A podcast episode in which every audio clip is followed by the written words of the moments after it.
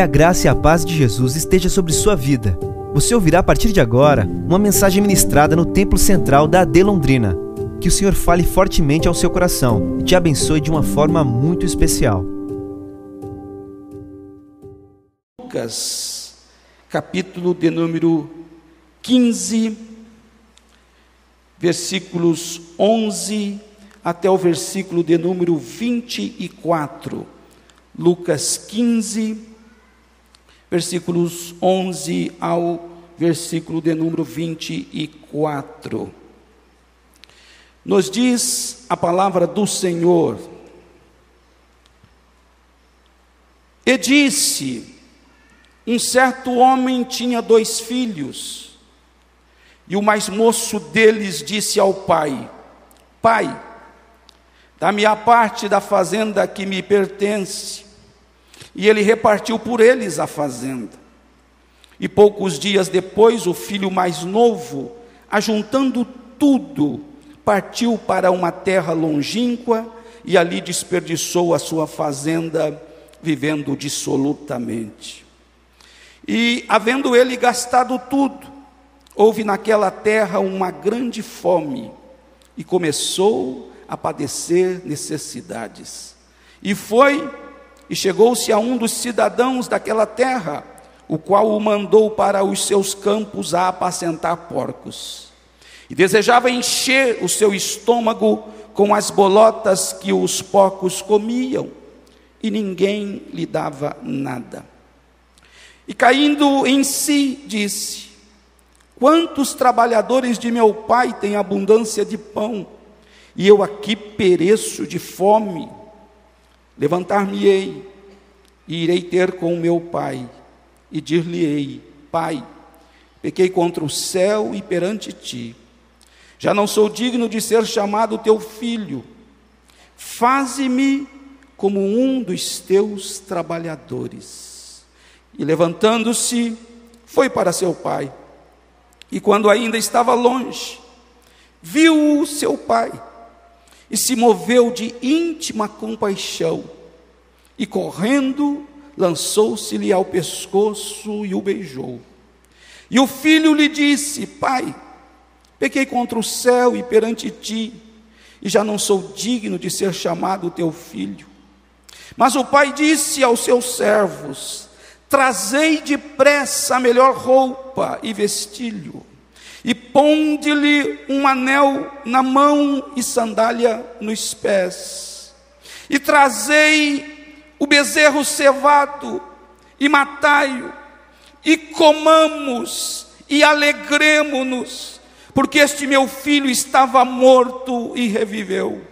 Tinha se perdido e foi achado, e começaram a alegrar-se. Amém? Amém. Bendito seja o Senhor por Sua poderosa palavra. O capítulo 15 do Evangelho de Lucas, ele conta para nós três parábolas, e foi Jesus que as contou em um momento, em um tempo do seu ministério, onde em um dos enfrentamentos com os fariseus e os escribas por conta de murmuração, e a murmuração era porque Jesus recebia ou recebe ainda pecadores e come com eles. A atitude de Deus na pessoa de Jesus foi para trazer lições. E ele conta a parábola da ovelha perdida, de um homem que tinha cem ovelhas, e quando as contou, ele só chegou à conclusão que havia 99. Ele deixa as 99 e vai em busca da ovelha perdida. E quando ele encontra a ovelha perdida, ele diz assim: Alegrai-vos comigo, porque já achei a minha ovelha perdida.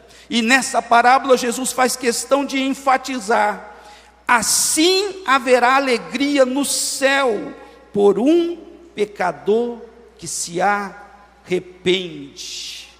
A segunda parábola que Jesus contou foi de uma mulher que tinha dez dracmas e ela perdeu uma, e ao perder, ela varre a casa e busca com toda diligência até encontrar a dracma perdida. Mas quando ela a encontra, ela convoca as amigas, as vizinhas, e ela diz: Alegrai-vos comigo, porque já achei a dracma perdida. Nessas parábolas que Jesus contou, mais uma vez ele enfatiza: Assim vos digo, que há alegria diante dos anjos de Deus por um pecador que se arrepende. Contando estas duas parábolas, ele acrescenta mais uma. E a parábola que ele conta é de um homem, um chefe de família, que tem dois filhos. A Bíblia não menciona aqui o nome da esposa deste homem, até porque também é uma parábola, e na parábola nós não temos nomes próprios. Mas é evidente que há uma família constituída nesse relato que Jesus conta. Um homem que tinha dois filhos. Coisa boa, irmãos, é ter filhos. Coisa boa é ser pai. Coisa boa é você encontrar a sua amada. E diante do altar você fazer votos de estar com esta amada até que a morte os separe. Porém, a partir do sim que a gente disse é, diante do altar, diante do ministro de Deus, nós iniciamos ali uma família, inicialmente um casal. Mas dali um tempo, Deus preparou o momento para ser pais. Quantos pais nós temos aqui? Pais e mães, levante a mão assim. Todos sabem do que eu estou falando. Se eu perguntar para cada pai aqui, se eu pudesse perguntar e cada pai pudesse passar aqui e dizer: quanto custou cada filho que você teve, ninguém vai conseguir mensurar. É bem verdade que em alguns casos, algumas coleções de latas de leite não se tentou a fazer. E aí foi uma, duas, dez, vinte, trinta. Aí alguém chegou e disse: Não, não vai adiantar ficar guardando, não. Não vai ter lugar para a gente armazenar tudo isso. Ninguém de nós fica fazendo as contas ou lançando no rosto do filho. Já investi tanto em você já gastei tanto com você. Mas há um investimento. Antigamente, quando você passava em uma casa que tinha um bebê recém-chegado, era fácil a gente identificar pelo número de fraldas penduradas no varal. Fraldas branquinhas. Mas isso é um tempo que ficou para trás, né? Glória a Deus que chegou o tempo das fraldas descartáveis. E todo mundo investe naquilo que for necessário para o filho, com muita alegria, com muito prazer, porque você, um dia, quando estava na maternidade, alguém chegou para você e disse: Parabéns, você é papai. E você pôde entrar lá onde estava a esposa e vê-la ainda recuperando do, do momento que ela deu à luz mas quando você pegou a criança, o primeiro momento, que coisa maravilhosa, que coisa gostosa. Ser pai, ter uma família. E aí a gente diz nos encontros de casais: família, projeto de Deus. Aleluia. Bendito seja o nome do Senhor. Então o texto, na parábola que Jesus começa a contar, diz: um certo homem tinha dois filhos. Eu quero falar nesta noite sobre os erros e acertos do filho pródigo. Porque, embora seja muito bom ser pai, embora seja ser muito bom ter uma família constituída, nessa parábola que Jesus contou, que um homem tinha dois filhos, o mais moço deles disse ao pai: Pai, dá-me a parte da fazenda que me pertence. O primeiro erro deste filho foi desonrar a seu pai. E por que ele desonrou? Porque ele pediu, ele reivindicou a sua herança enquanto seu pai ainda estava vivo. Pastor, mas não podia fazer isso? O Código Civil não diz que pode fazer a partilha ainda em vida e repartir? Sim, pode mas a iniciativa sempre parte do pai. Nesse caso, esse moço desonrou porque partiu dele. O pai ainda estava vivo, e ele diz: Dá-me parte da herança que me pertence, é minha. Nós temos aqui então o pecado de desonrar ao pai, o pecado de cometer uma rebelião, de rebelar-se contra o seu próprio papai, aquele que comprou muitas latas de leite não, muitos mucilons, muitas fraldas. Agora este filho diz: Eu quero a parte da minha herança. A rebelião, meus irmãos, o dicionário vai nos dizer que é recusar a obedecer uma autoridade legítima.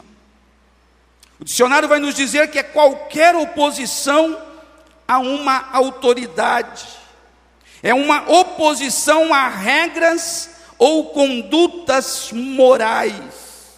E aí a gente já vai para a Bíblia, porque a Bíblia traz a resposta para todas as coisas para nós, e a Bíblia vai reproduzir o que Deus já tinha falado para Moisés colocar na lei, mas na dispensação da graça isso é renovado.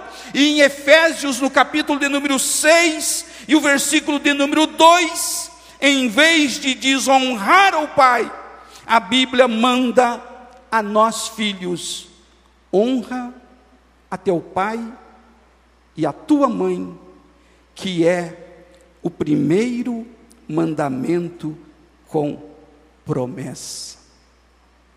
É o oposto de desonrar. Em vez de desonrar, a Bíblia está convidando para honrar. E como, meus irmãos, dói no coração, porque todos nós conhecemos aquele provérbio que um pai e uma mãe cuida de dez filhos, de vinte filhos, mas às vezes, 20 filhos não cuida de uma mãe e de um pai.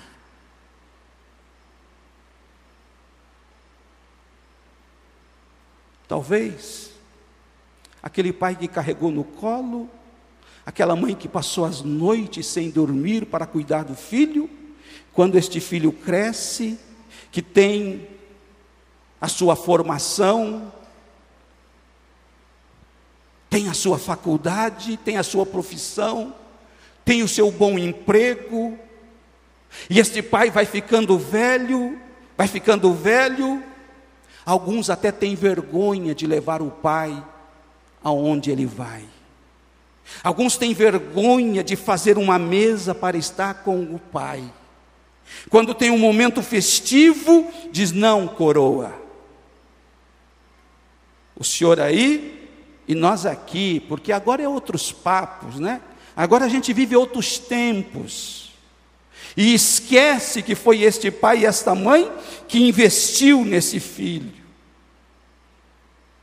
A palavra de Deus vem dizer para nós nesta noite: honra a teu pai e a tua mãe, que é o primeiro mandamento com promessa, para que te vá bem e vivas muito tempo sobre a terra. O pai fez a divisão. E a história vai nos dizer que na cultura judaica, o filho primogênito tinha direito a dois terços da herança, e os demais filhos, um terço. Então é sabido que este filho mais moço, que reivindicou a sua herança, ele tomou posse de um terço da herança. O pai concedeu, mesmo sendo através de uma atitude de desonra, de rebelião, o pai concedeu ao filho.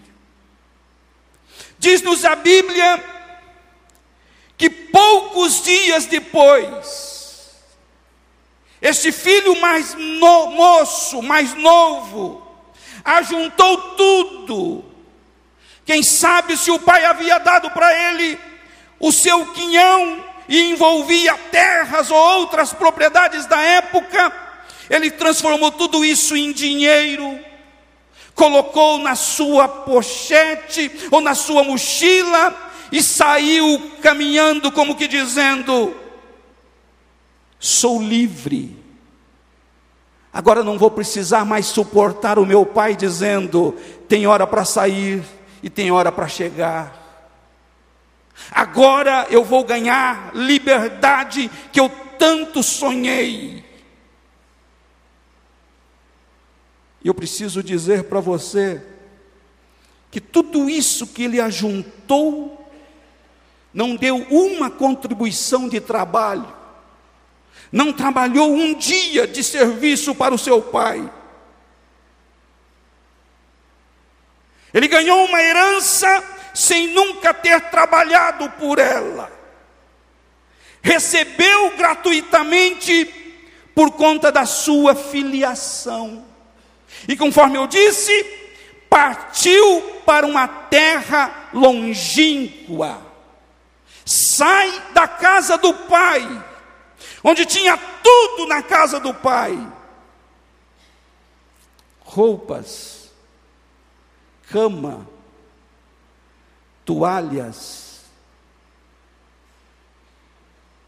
cama cheirosa, alimento posto na hora certa, café da manhã, almoço, jantar, e ainda com liberdade, porque o filho na casa do pai, ele tem liberdade para abrir a geladeira, o filho na casa do pai, quando ele chega na casa do pai, ele tem liberdade para deitar no sofá, ele tem liberdade para deitar na cama lá do pai, ele tem liberdade de tudo, de desfrutar de tudo que o pai tem.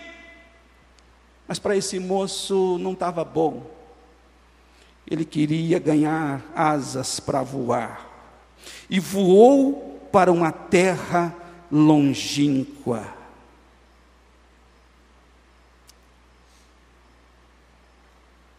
Sair da casa de Deus, sair da casa do Pai, é sair da presença do Senhor, é abraçar o que o mundo oferece, é ter liberdade para pecar.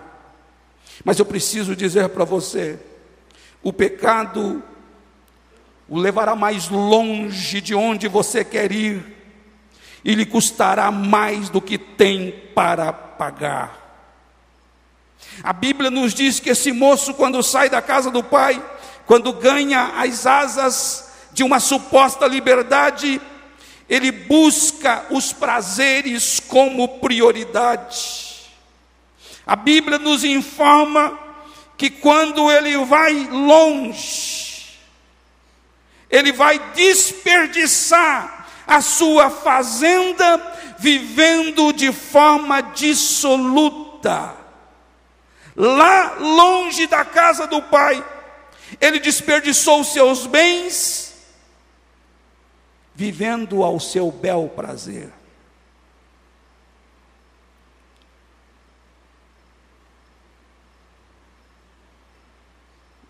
Não é difícil, irmãos, ter amigos quando se tem dinheiro no bolso. Não é difícil ter colegas quando você é aquele que banca tudo.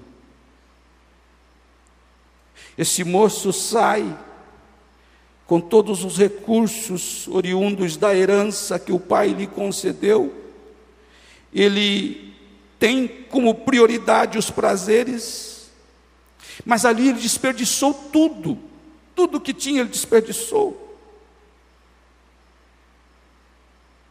Conforme eu disse, quando se está com dinheiro no bolso, é fácil ter amigos. A palavra de Deus nos diz no livro de Provérbios, capítulo 30, e o versículo de número 15, que a sanguessuga tem duas filhas, a saber, ao nome das meninas, dá, vírgula, dá. Quando tem alguém que banca, ele fica rodeado de pessoas. Essa pessoa vai bancar tudo, então eu quero estar do lado dele, quero estar próximo dele. E o versículo 14 vai nos dizer que ele, gastando tudo, não tinha mais recursos, não tinha mais sobra, não tinha mais reserva técnica. A Bíblia nos diz que houve naquela terra uma grande fome e começou a padecer necessidades. Eu preciso dizer para você nesta noite que Satanás não abastece, ele só usa, explora e abusa. Houve fome naquela terra e começou a padecer necessidades. O moço que nunca havia experimentado dificuldade. O moço que nunca havia experimentado a falta. Agora sequer tem dinheiro para comprar comida, para comprar um lanche. E se não bastasse não ter dinheiro para comprar o básico, ele também não tinha preparo. Porque quando a situação apertou, ainda que nunca tinha trabalhado, ele começou a procurar um local para que alguém tivesse misericórdia dele, ele concedesse um trabalho digno para que ele pudesse, através desse trabalho, desse salário, comprar o básico para o seu sustento. Mas o versículo 15 nos diz que a única coisa que ele encontrou junto a um dos cidadãos daquela terra, foi cuidar de porcos. Eu preciso lembrar você que quando Jesus está contando isso, para os judeus, o porco era repugnante. Judeus não criavam porcos, judeus não usavam porcos para sacrifício, judeus não usavam porcos para alimento. E a única coisa que esse moço conseguiu foi apacentar porcos. Ele desejava encher o seu estômago com bolotas. Versículo 16.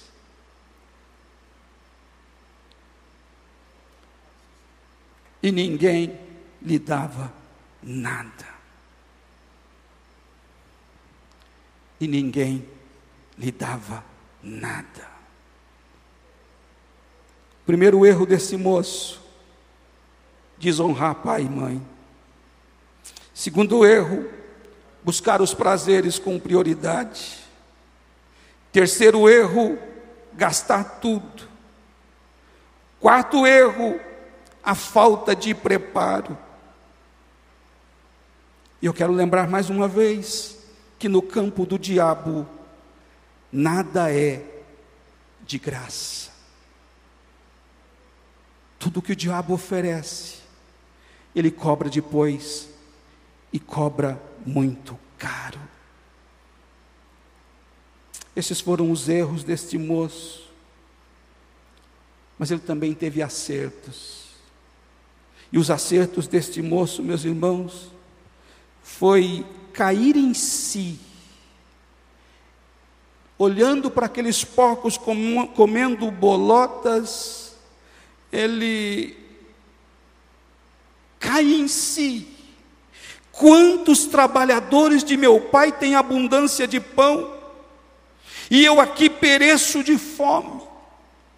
Primeiro acerto desse, desse moço foi se arrepender, cair em si, ter a humildade de voltar e dizer para o pai: Pai, eu pequei contra o céu e perante ti, já não sou digno de ser chamado teu filho, faze-me como um dos teus trabalhadores.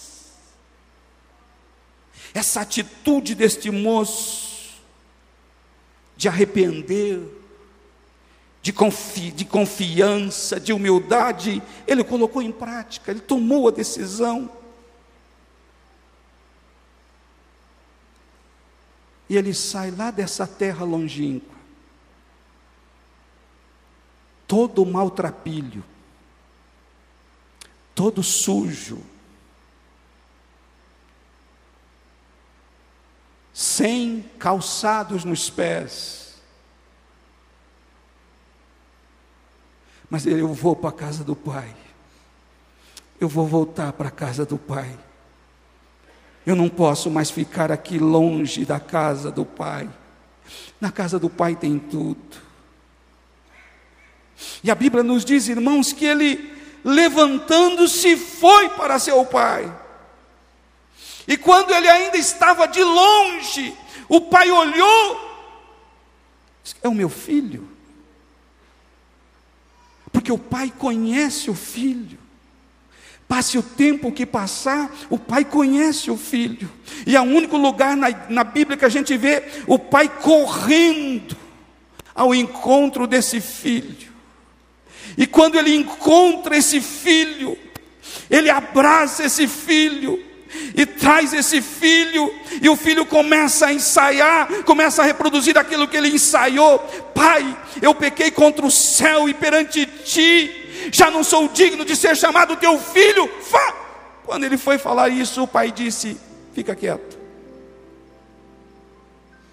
traz depressa, aleluia, aleluia, traz depressa a melhor roupa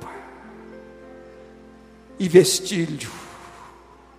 Ponde-lhe um anel na mão e sandália nos pés.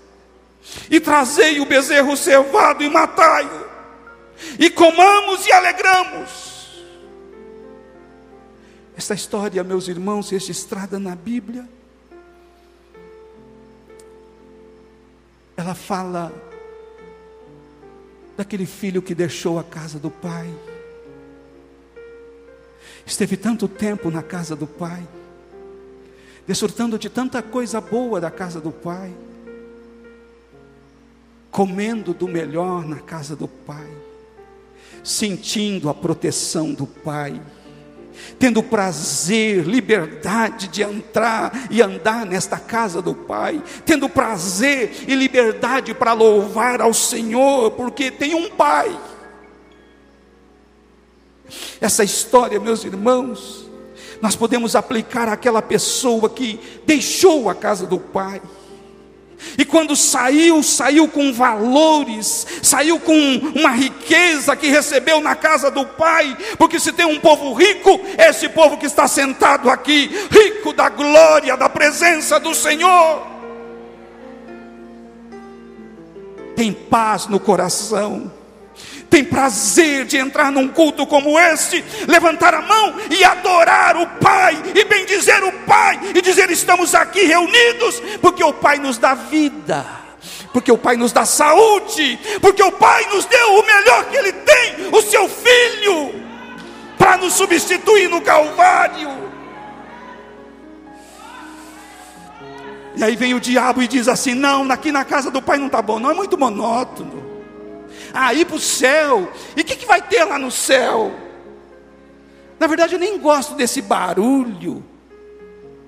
Aí o diabo começa a dizer: vem para cá, para cá tem funk, para cá tem cocaína, para cá tem maconha, aqui tem prostituição, aqui pode tudo, inversão de valores, aqui fora pode todas as coisas, uma porta larga para você andar para lá e para cá, fazer o que quer do jeito que quer.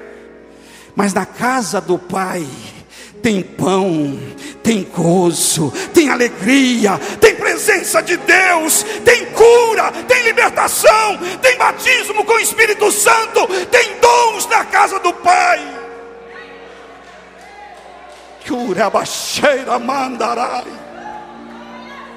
Como é gostoso estar na casa do Pai. Na casa do Pai a gente tem liberdade, na casa do Pai não tem prisão, na casa do Pai não tem corrente. Na casa do Pai tem alegria, tem pão. Na casa do Pai tem liberdade. Esse moço sai do mundo sem roupas. Traga depressa para ele a melhor roupa. Vestidos da santidade. O que o mundo nos oferece pode ficar lá. Aqui tem santidade ao Senhor. Tem liberdade na casa do Pai, tem alegria para cantar com o Apocalipse e os demais grupos desta igreja, e a orquestra tem alegria de exaltar aquele que é Rei dos Reis e Senhor dos Senhores. Tem vestes de santidade Coloca no dedo desse moço um anel. Anel fala de autoridade. Todos os filhos que estão na casa do pai, levante a mão assim comigo. Filho de Deus, filho de Deus. Dá uma olhadinha na sua mão agora, por favor, faz isso. Dá uma olhadinha na sua mão. O Pai deu autoridade para você usar as suas mãos. O Pai deu autoridade para você usar as suas mãos. A Bíblia nos diz: imporão as mãos sobre os enfermos e os curarão. Aleluia! Na casa do Pai, a abundância de pão tem batismo com o Espírito Santo.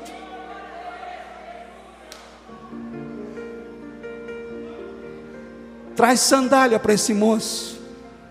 Viver no mundo estava vivendo como escravo, escravo das paixões, escravo dos sentimentos, deprimido, trancado dentro de quarto, pensando em suicídio porque a vida não vale a pena. Mas na casa do Pai, a gente quer viver e viver eternamente. Jesus falou para a mulher samaritana: o que beber desta água vai voltar a ter sede, mas aquele que beber da água que eu lhe der, nele se fará uma fonte a jorrar para a vida eterna. Como que é isso? Vai jorrando, vai jorrando, vai jorrando, até desembocar na vida eterna. Porque é bom demais receber a vida que Deus nos dá, mas o mundo, o mundo escraviza. Quando a Lei Áurea foi assinada, Muitos escravos ganharam a liberdade. E uma das marcas dos escravos era andar descalços. E a primeira coisa que alguns escravos fizeram quando ganharam a liberdade foi irem um, uma agita da vida, um mocassim da vida, e comprar um calçado. Mas quem andou a vida toda descalço, o pé perdeu aquela forma anatômica para encaixar no calçado. Então alguns tiveram a alegria de comprar calçado, mas quando colocaram os calçados, começou a apertar. Mas ele não é mais escravo, a lei áurea foi assinada. Então ele fazia assim para que as pessoas vissem que ele não era mais escravo. Pegava o calçado e amarrava os cadarços do calçado no pescoço e saía como se o calçado fosse um colar, como que dizendo: Eu sou livre, eu não sou mais escravo. O mundo escraviza, mas eu louvo a Deus porque tem gente aqui que é livre agora. É livre. Era preso pela bebida, era preso pela macumba, era preso pela magia negra. Mas Jesus libertou e agora a gente anda com o nome de Jesus estampado, dizendo: Sou livre, sou livre, sou livre. Somos livres, somos livres para adorar e exaltar o nome do Senhor. Se você olhar para o versículo 19, O pai não deixou ele falar o que ele ensaiou. Já não sou digno de ser chamado seu filho, teu filho, faz-me como um dos teus trabalhadores. Mas quando a gente chega no versículo de número 22, mas o pai disse aos seus servos: Trazei depressa a melhor roupa e vestilho, ponde-lhe um anel na mão e sandália nos pés. Mas não fica só nisso. E trazei, diga comigo, e trazei o bezerro cevado, e matai-o, e comamos e alegremos-nos. Tem festa, tem festa onde Jesus está? Claro que tem festa. Eu disse que nós somos um povo festeiro. Estamos festejando e celebrando festa ao Senhor aqui nesta noite.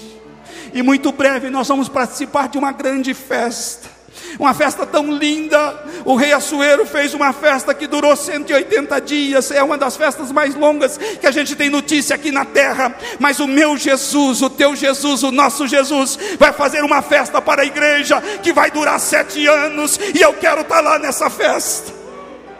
Eu quero estar nesta festa que o Senhor vai fazer.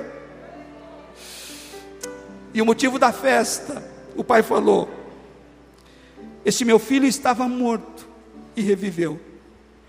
Tinha se perdido e foi achado. Eu termino. Aleluia. Dizendo para a igreja que a primeira história, a história da ovelha perdida, ela enfatizava o desamparo dos perdidos. A segunda, a da dracma perdida, ela enfatizava a preciosidade dos perdidos. Mas a terceira, do filho pródigo, ela enfatiza o grande amor do pai pelos perdidos. Fique em pé em nome de Jesus.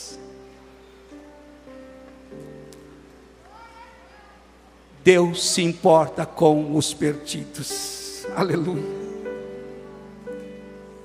O Senhor espera que todos os perdidos caiam em si e volte para Ele. Eu vou repetir porque tem gente nos assistindo. O Senhor espera que todos os perdidos caiam em si e voltem para Ele. E não é amanhã, não é o mês que vem, não é quando terminar a faculdade, não é quando você conseguir a sua aposentadoria, é hoje. Se hoje ouvides a voz do Espírito de Deus, não endureçais o seu coração. Volta para Jesus ainda hoje. Volta para Jesus ainda hoje. Eu posso afirmar: vai haver recepção calorosa, aleluia. Uma alma salva vale mais do que esse mundo inteiro perdido, porque Jesus veio para salvar a todos, e você é especial para Ele. Essa foi uma mensagem ministrada no Templo Central da AD Londrina. Acesse nossas redes sociais no Facebook, Instagram e YouTube e fique por dentro de tudo o que está acontecendo.